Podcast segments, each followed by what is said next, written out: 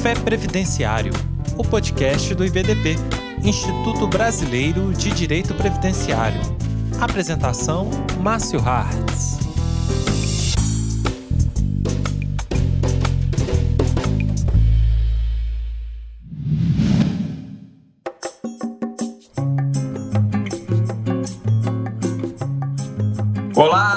Advogados e advogadas previdenciaristas de todo o Brasil. É uma honra para mim estar aqui no Café Previdenciário de hoje. Essa nova plataforma do IBDP para alcançar todos os advogados do Brasil que se interessam e que são apaixonados pelo nosso direito previdenciário.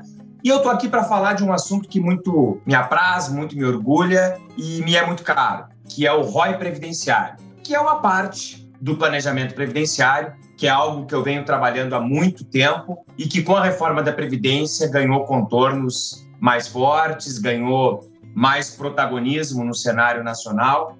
E eu vou falar sobre a criação que eu tive no planejamento, justamente do ROI Previdenciário, que é algo que eu trouxe lá do mundo das finanças, e quero trazer para vocês hoje um pouco disso, que tenho certeza que pode colaborar muito aí com os planejamentos previdenciários que todos vão fazer daqui para frente, que todos já têm nos seus escritórios, porque, como eu disse, o planejamento previdenciário virou queridinho né, do nosso direito previdenciário porque com a reforma da Previdência a gente pode ter aí 10, 12, 14 enquadramentos para aposentadoria de um segurado, e isso certamente vai demandar do advogado uma especialização cada vez maior e uma assertividade cada vez maior quando da sua consulta, quando for oferecer soluções para os seus clientes. Mas antes de chegar no ROI previdenciário, eu sempre gosto de trabalhar uma quebra de paradigma. Acho que isso é muito importante, porque até aqui talvez, historicamente, quando a gente falava e fala em planejamento previdenciário, a primeira coisa que vem na cabeça do advogado previdenciarista é: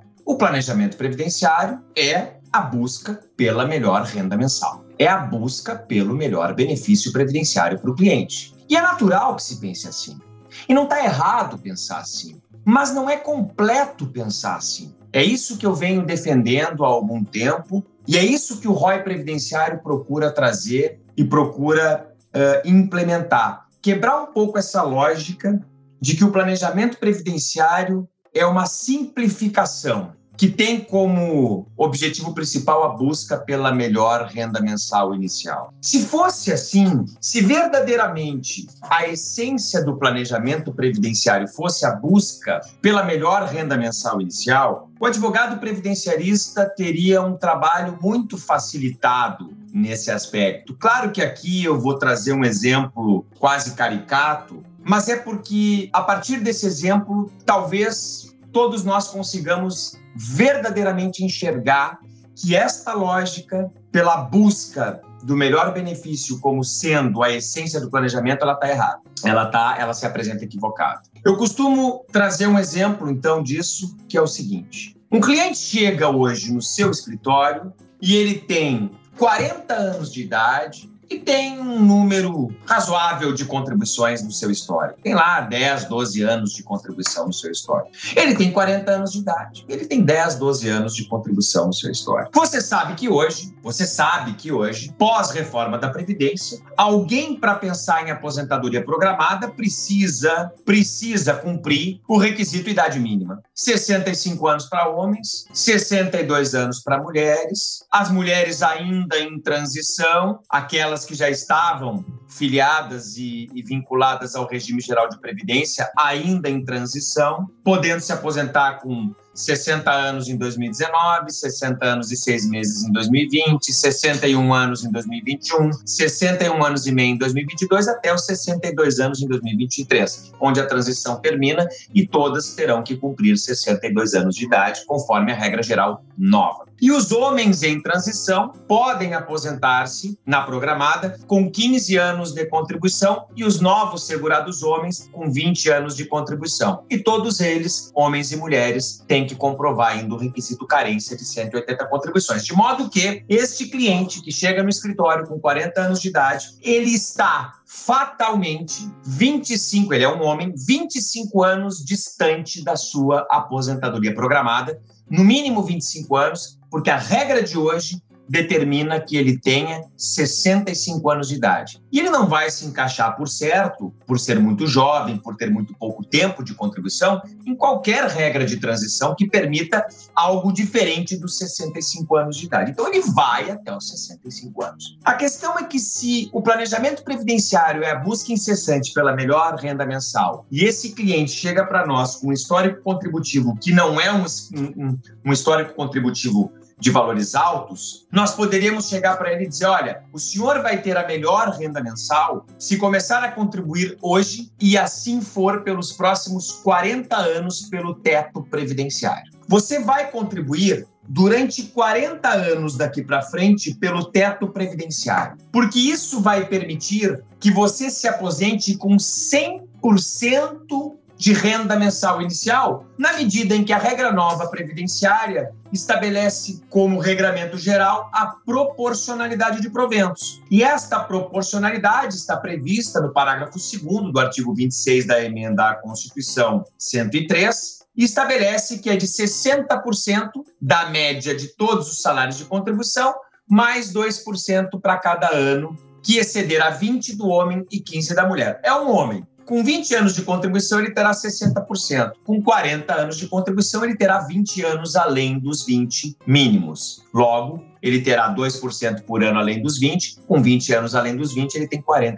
a mais, ele chega no 100%. Perfeito, ele chegou no 100%. Só que olha só, ele chega em 100% e vai descartar, por certo, aqueles 12 anos ruins que ele teve. Por isso que eu estou dizendo que a melhor renda mensal inicial possível para ele é contribuir pelo teto os próximos 40 anos, porque daí garante 40 anos de contribuição e o abatimento, o descarte facultativo dos 12 anos ruins, porque este descarte está autorizado no parágrafo 6 do mesmo artigo 26 da mesma emenda à Constituição número 103. Então, a renda mensal inicial perfeita, a renda teto, a melhor renda mensal inicial possível, virá daqui 40 anos se ele contribuir os próximos 40 anos pelo teto, porque ele garantirá 100% do teto.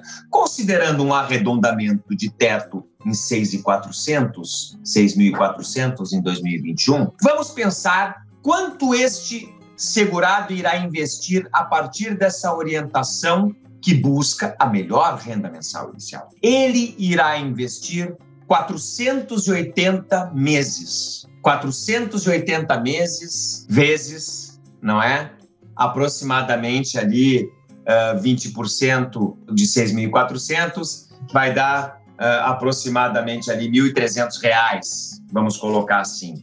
Por 480 meses ele vai contribuir 1.300 reais, um investimento aproximado de 624 mil reais ao longo dos próximos 40 anos. 624 mil reais. E esses 624 mil reais, ao final de 40 anos, gerarão uma renda mensal em dinheiro de hoje de 6.400. Eu estou arredondando os valores. Eu estou arredondando um pouco os valores, que o teto é um pouco mais de 6.400, mas vamos ficar com 6.400. Só que tem um detalhe: ele pegou a melhor renda mensal inicial. É verdade. Mas por quanto tempo ele irá receber este benefício? Se nós pegarmos a expectativa de vida média de alguém que vai se aposentar nesta condição que eu coloquei aqui, no exemplo que eu coloquei. Ele vai se aposentar com 80 anos de idade, porque ele tem 40 hoje, mas eu estou buscando a melhor renda mensal para ele. Ele vai se aposentar com 80 anos de idade. E com 80 anos de idade, ele vai receber 7, 8 anos o benefício dele. Vamos até buscar essa informação mais precisa. Ele vai receber 8 anos e meio a 9 anos, ele vai receber, portanto, ali 13 parcelas por ano, vai receber por cento e poucos meses por 7, 8 anos, ele vai receber por 90 meses, mais ou menos, esses 6.400 por 90 meses. E aí a gente vai fazer 6.400 vezes 90 e ele vai receber de volta aqui 570 e poucos mil reais. Se ele viver até os 88 anos. Então, notem, ele investe 624 mil para receber 575. Ele vai ter um prejuízo aqui de 50 mil reais. Será que esse foi o melhor planejamento para ele? Claro que o exemplo é caricato, o exemplo é, é exageradamente chamativo, mas isso é proposital. Porque A busca pela melhor renda mensal inicial, eu já vi isso muito ser difundido, é quase que um dogma absoluto entre os planejadores previdenciaristas. Só que não deve ser, não deve ser. Não deve ser porque há uma análise que deve ser considerada como premissa fundamental. A premissa fundamental do planejamento, na minha visão, pelo menos a visão que eu venho defendendo há bastante tempo, é a de que o planejamento previdenciário ele trabalha é um pilar de sustentação de um investimento que se quer fazer para o futuro. Existem diversas formas de se investir. Uma delas é na previdência, claro que se nós estivermos falando de segurados obrigatórios, esse investimento ele é compulsório. E existem vários cenários aqui, né? O contribuinte individual, em que pese nós tenhamos a experiência empírica de que ele contribui sobre o valor que melhor lhe agrada, na verdade ele deveria contribuir com o valor sobre o qual ele, ele é remunerado, o valor da remuneração que ele tem. Mas um segurado facultativo define ampla e irrestritamente o valor sobre o qual quer contribuir. Então, o planejamento previdenciário ele lida assim com um investimento.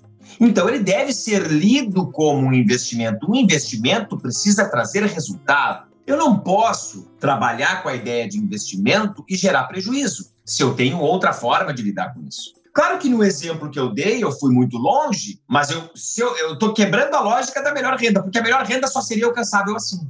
Agora, eu posso trabalhar esses próximos 25 anos dele até os 65 anos de idade também para ele chegar numa renda boa. Mas já muda o critério, já muda o sistema, já muda o cálculo, já muda a conformação. E aí eu vou investir menos tempo, eu não vou pegar o teto, então eu já tenho que montar alguns cenários de investimento para ele para fazer comparações.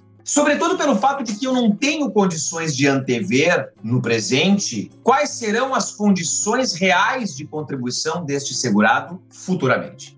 Eu não sei se ele seguirá sendo um facultativo, se ele passará a ser um segurado contribuinte individual que presta serviço para a empresa e aí a empresa já recolhe a contribuição. Eu não sei se ele passará a ser um empregado e o empregado não tem qualquer nível de ingerência sobre o valor a contribuir na medida em que cabe ao empregador recolher o valor diretamente na fonte e sobre o salário de contribuição que paga para este empregado. Então, o empregado tem pouca margem de manobra dentro do mundo do planejamento previdenciário. O planejamento previdenciário, claro, que vai ter como destinatários mais fortes e mais numerosos os contribuintes individuais e os segurados facultativos. Então, eu tenho que começar a pensar na previdência, no planejamento, como investimento. Eu costumo conceituar o planejamento previdenciário como uma espécie de serviço consultivo previdenciário que busca visitar o passado, fotografar o presente e projetar o futuro. Visitar o passado, análise da história previdenciária pregressa do nosso cliente.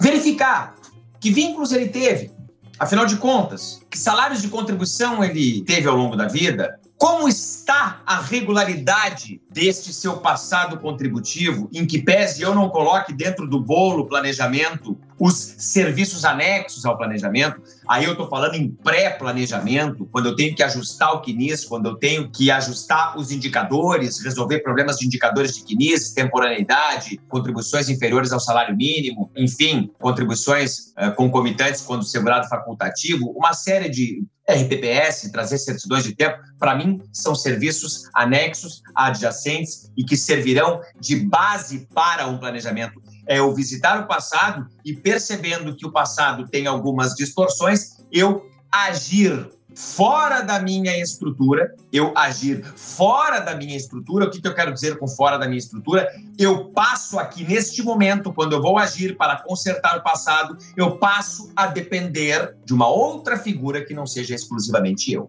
Eu passo a depender do INSS e na formação de uma resistência ao meu interesse, eu passo a ter o judiciário ainda como apoio para a consertação deste passado. Então, o que, que acontece? O passado precisa ser arrumado, nasce o contencioso. Seja ele um contencioso administrativo, seja ele um contencioso até mesmo judicial. E isto, na minha modestíssima visão, e eu respeito todas as demais visões, não se trata de planejamento previdenciário. Planejamento previdenciário está na minha esfera de conhecimento e de impulsionamento. Eu não dependo de ninguém para entregar um planejamento previdenciário. Se o meu planejamento previdenciário depende do INSS, ele não é um planejamento previdenciário. Eu tenho um serviço anterior ao planejamento. Eu tenho um serviço de pré-planejamento previdenciário para, uma vez obtendo o resultado, poder fazer o meu planejamento da forma correta. Eu tenho um serviço que é por êxito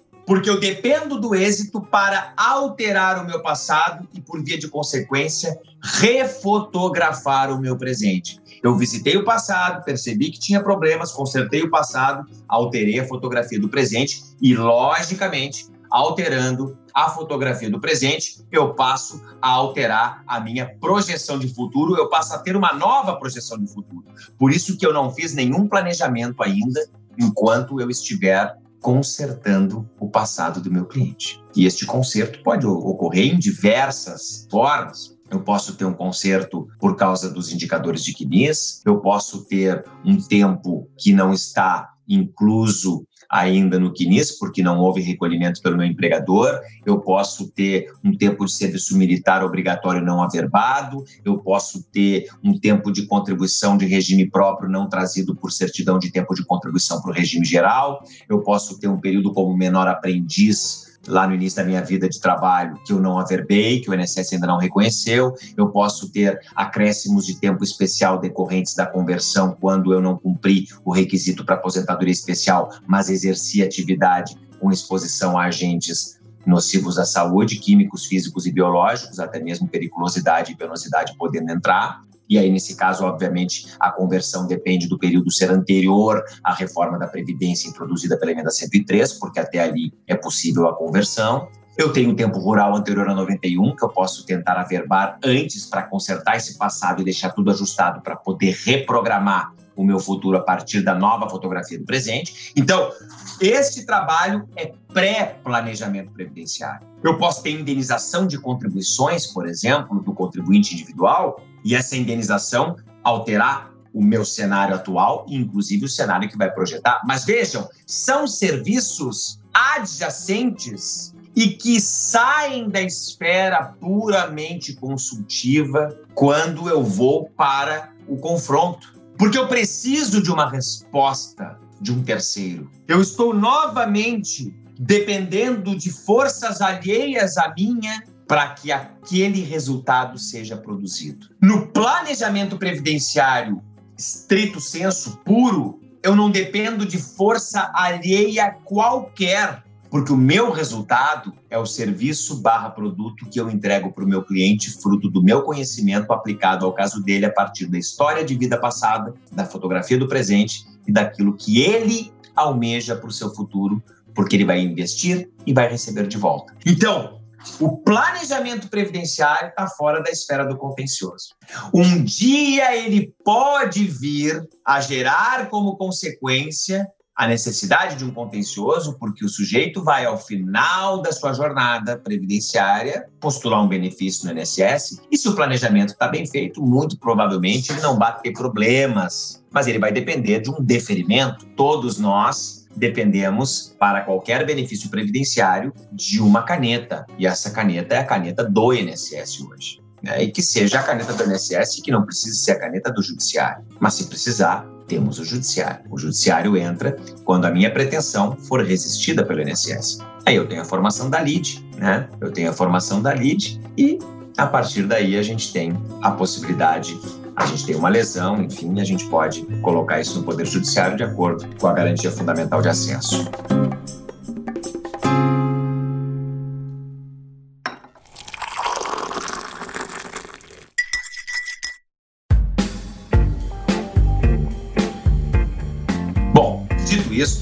Mim planejamento é investimento. Investimento em futuro. E por que que então eu trouxe o ROI previdenciário, como é que ele se comporta nesse contexto. O que importa para mim quando eu busco um planejamento é a relação entre investimento projetado e ganho estimado. Se eu vou investir por X anos, eu tenho que colocar para o cliente quanto de montante será esse investimento. O investimento será X. Ótimo. X é o investimento projetado. IP, X X é o IP. IP, investimento projetado. Tá ótimo. Só que depois que eu tenho o investimento projetado, eu tenho já aqui de antemão como calcular e como antever qual será a renda mensal inicial hipotética a RMI hipotética para aquele investimento projetado. E esta renda mensal inicial hipotética, ela precisa depois entrar num novo filtro de apuração, porque eu chego na RMI hipotética. Ótimo. A partir daquele momento, eu sei que idade ele terá, qual será a data da RMI hipotética, de acordo com o que eu projetei na minha planilha, obviamente. Eu vou projetar investimentos para ele chegar na, no requisito dele, enfim. Ele vai ter uma data para assunção dos requisitos. Essa data vai gerar uma RMI hipotética a partir do investimento projetado. Então, o investimento projetado gera uma RMI hipotética. Claro que é o investimento projetado, mais aquele investimento que já foi feito, mas que eu não tenho como mensurar na maioria dos casos, porque podem ter períodos pretéritos em que sequer contribuição houve períodos pretéritos em que não houve contribuição, não tem como mensurar se houve investimento ou não houve investimento. Um período rural, eu não vou jogar na planilha se houve investimento. Então, eu procuro não mexer neste montante de investimento pretérito quando ele existe. Até porque ele é uma constante em qualquer projeção que eu vá fazer de futuro. Porque ele sempre vai ser o mesmo investimento até aqui. Até a data de hoje, o investimento já foi X aquele investimento se mantém. Me interessa o investimento projetado. E a partir do investimento projetado, eu tenho a RMI hipotética. A RMI hipotética, eu vou multiplicar este valor pelo número de meses anuais. Eu tenho 13 prestações anuais para receber da Previdência e vou multiplicar essas 13 prestações anuais pelo número de anos que eu tenho segundo a tábua de mortalidade do IBGE para a idade que eu estarei aposentado. Claro que eu vou pegar como base a tábua de mortalidade do dia do meu planejamento previdenciário. Vamos tomar em consideração a tábua de mortalidade 2020, 2021, que aponta que para 65 anos de idade a expectativa de sobrevida seja de 18 anos, que é até os 83. Eu tenho 18 anos para receber o benefício. Eu tenho 18 anos para receber o benefício previdenciário. 18 vezes 13. 18 vezes 13, 234 parcelas a receber. 234 parcelas vezes a renda mensal inicial. Aqui eu tenho o ganho total estimado. Eu tenho, portanto, investimento projetado, que é o IP, eu tenho a RMI hipotética, e a partir da RMI hipotética, que foi gerada pelo investimento projetado mais investimento consolidado, mas eu vou considerar no cálculo lá no final do ROI o investimento projetado, que é o único que eu tenho domínio, sobre o qual eu tenho domínio. Eu pego o investimento projetado, que gera RMI hipotética, e da RMI hipotética eu consigo extrair o ganho total estimado, o GTE. O GTE, o ganho total estimado, é o ganho global do segurado, considerando a data da aposentadoria dele, a idade que ele terá e projetando a expectativa de sobrevida que ele terá. Claro que a expectativa de sobrevida eu tenho que fazer com base na tábua de mortalidade de hoje. Pode ser diferente lá na época? Pode. Tudo pode mudar, mas eu tenho que dar para ele um retrato do futuro a partir do que eu tenho hoje. E, inclusive, no meu planejamento, eu sempre digo: olha, essas regras de aposentadoria que nós estamos trabalhando aqui são as regras vigentes hoje. Se elas mudarem, o planejamento muda. Inclusive, no meu planejamento, eu dou uma garantia de dois anos. Dois anos no seguinte sentido: você tem uma consulta anual comigo nos primeiros dois anos para a gente ver se está tudo certo. Se a legislação mudar nesses dois anos, eu refaço o planejamento sem custo. A partir dali, você tem consultas anuais comigo por um valor menor do que um cliente normal, do que um cliente que não tem planejamento comigo. Então, esse é o cenário. Aí eu tenho o ganho total estimado. E onde é que entra o ROI nisso tudo? O ROI, o ROI é uma sigla da década de 70, foi criada na década de 70, no mundo dos investimentos. O ROI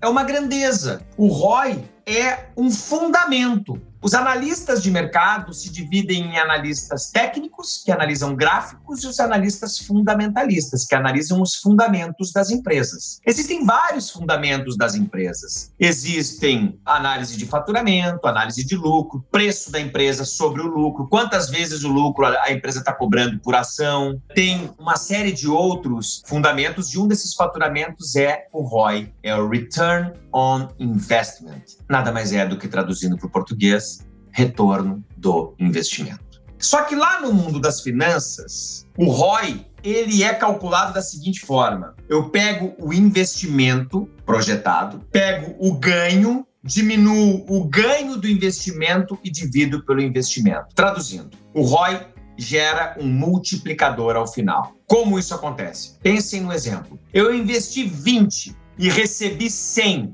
O ROI é 100 menos 20 dividido por 20. ROI 4 eu multipliquei quatro vezes o meu investimento, não cinco. Por quê? Porque eu investi 20, então eu não ganhei 100, eu ganhei 80.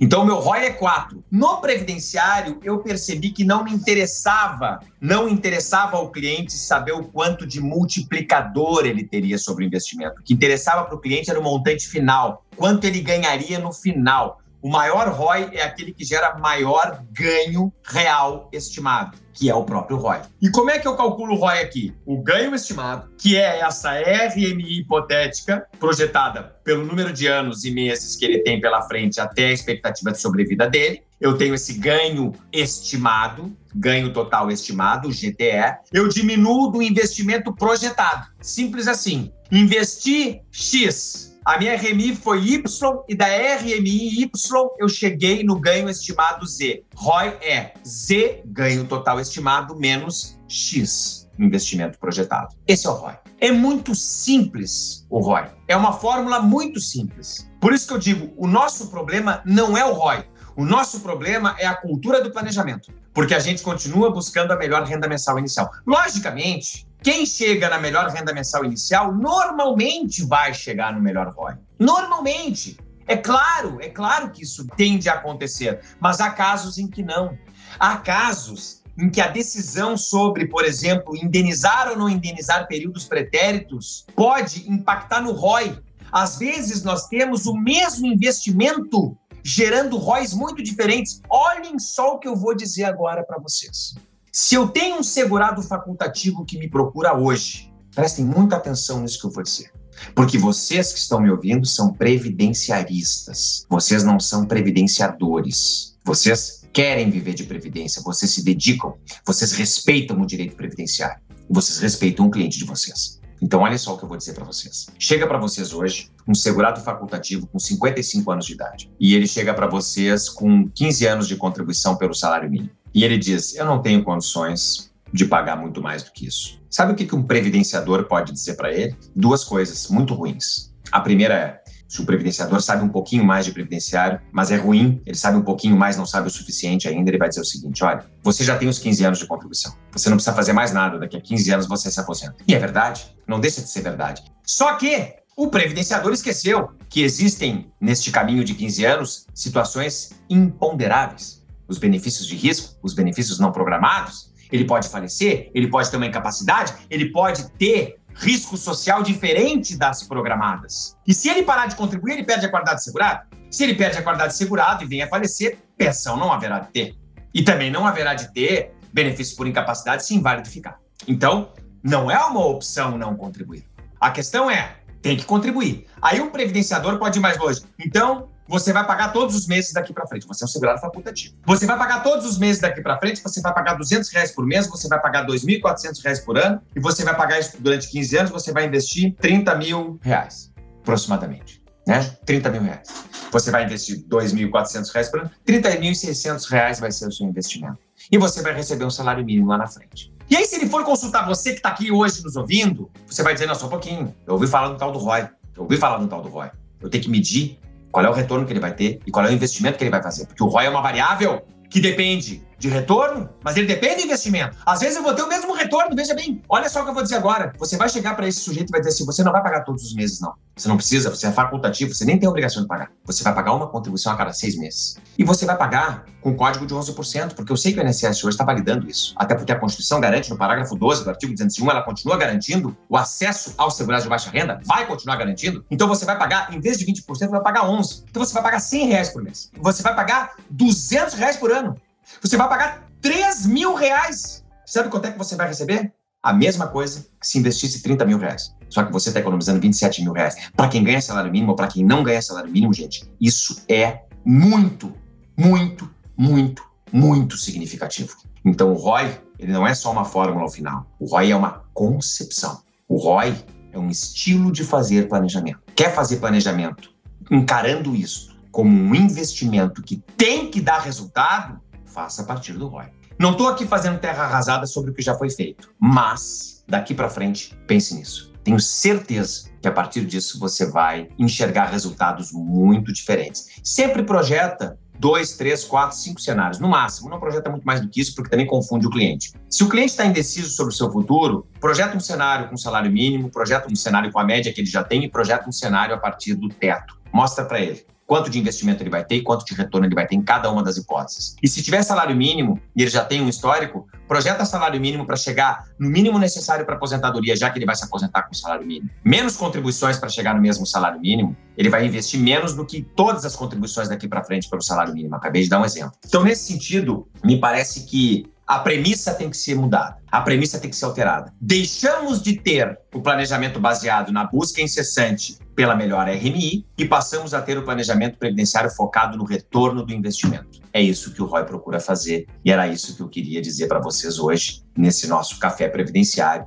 que muito me honrou poder estar aqui. Queria aqui já deixar o meu agradecimento muito especial à presidente Adriane Bramante, presidente de todos nós, do IBDP, o IBDP que faz um trabalho incrível na defesa não só dos segurados da Previdência, mas da advocacia previdenciária. Eu tenho a honra de integrar a diretoria judicial do IBDP e tenho alguns temas hoje sob minha responsabilidade e que a gente trabalha na, nas cortes superiores, na condição de amicus curi, e todos nós capitaneados pela nossa presidente Adriane Bramante, e queria também fazer aqui um agradecimento especial ao meu querido amigo, ao meu querido colega, Dr. Augusto César Bezerra, que foi quem me convidou, foi quem me, me trouxe aqui é, para o Café Previdenciário, e eu fico muito feliz e muito honrado com esse convite, e fico à disposição de todos os advogados, de todas as advogadas previdenciaristas que querem continuar desenvolvendo o melhor trabalho em prol dos seus clientes, em prol dos segurados e em prol principalmente do direito previdenciário. Eu estou à disposição em todas as redes sociais que vocês me encontram.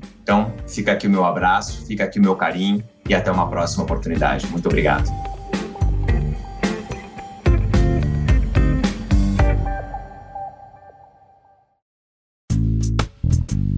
E aí, gostou deste episódio?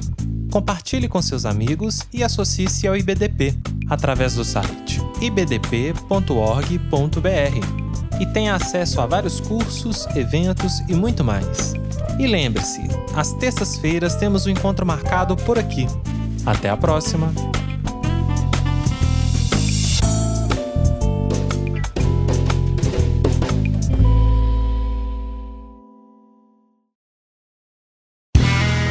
Este podcast foi editado por Play Áudios.